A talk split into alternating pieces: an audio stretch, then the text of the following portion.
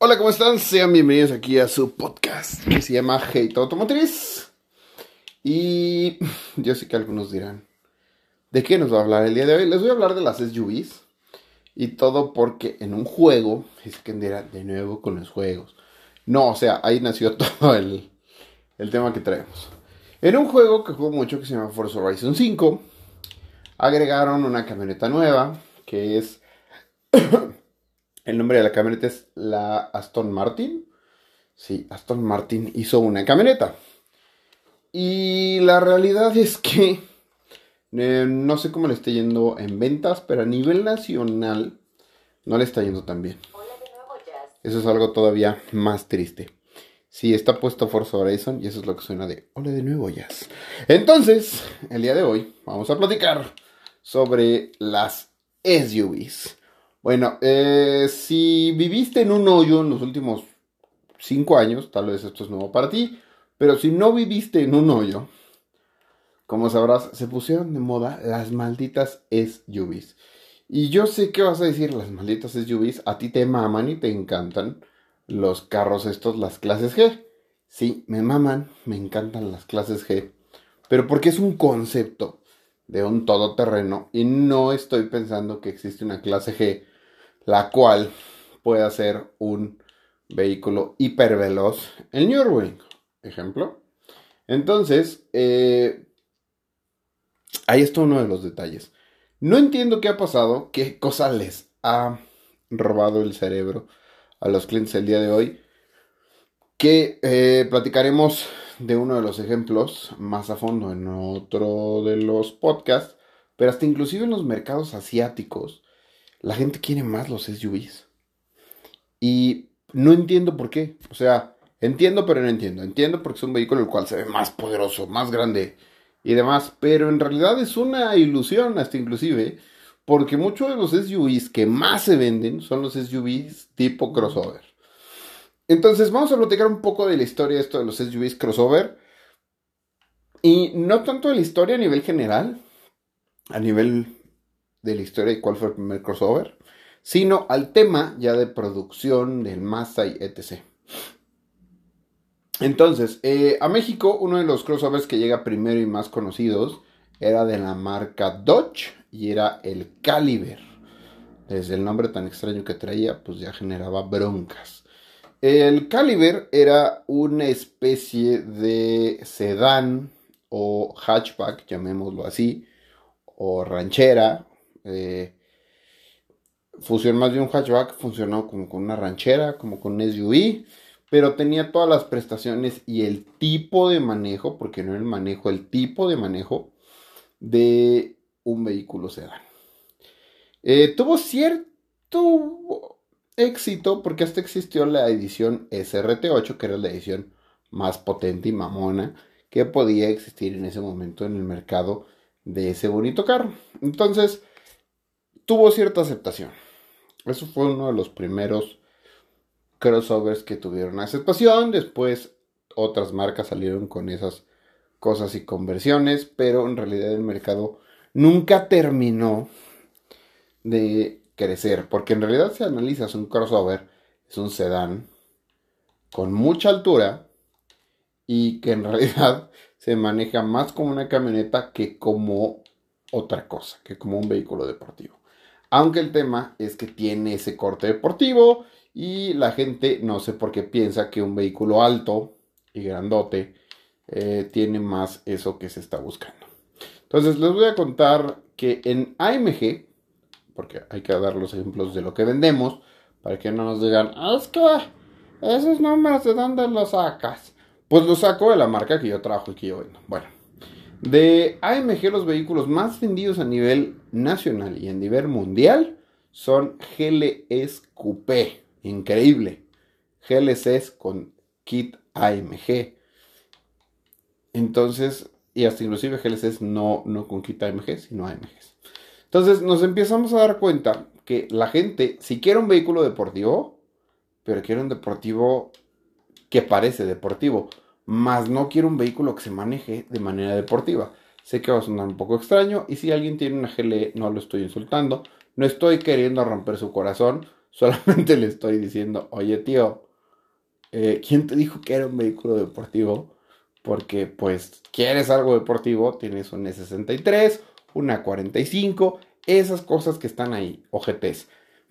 y esos vehículos tienen menor volumen en el mercado, cuando en realidad esos vehículos se representan muy bien lo que es AMG. Y lo mismo pasa en marcas como BMW, lo mismo pasa en marcas como Volvo, que empiezan a tener esos vehículos. Y hasta inclusive sucede con Audi, que Audi, que eh, podríamos decir que no le copia a los demás, que Audi como que es un poco extraña y le gusta decir, es que eh, nadie compite conmigo porque yo hago productos específicos para el mercado. ¿Para qué me peleo en intentar ser el mejor haciendo sedanes si tengo mercados específicos? Por ejemplo, Audi con el A1, Audi con la Q2, Audi con el A3, Audi con el R8.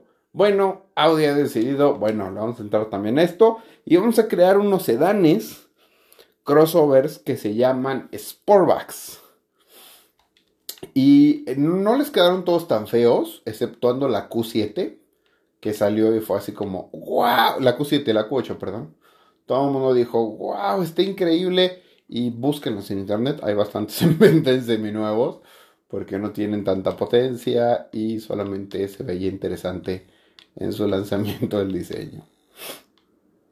Entonces, estamos teniendo este momento en el cual todo lo cupesoso y todo lo SUV es lo que la gente quiere. Y se me hace triste porque se está perdiendo eso del vehículo deportivo. Un ejemplo es, y no estoy comparando contra Mercedes, no estoy comparando el vehículo, sino la sensación que te da el vehículo. Yo tengo un Suzuki Swift y una de las cosas las cuales eh, Suzuki Swift Sport que me hizo comprarlas fue la sensación de manejo.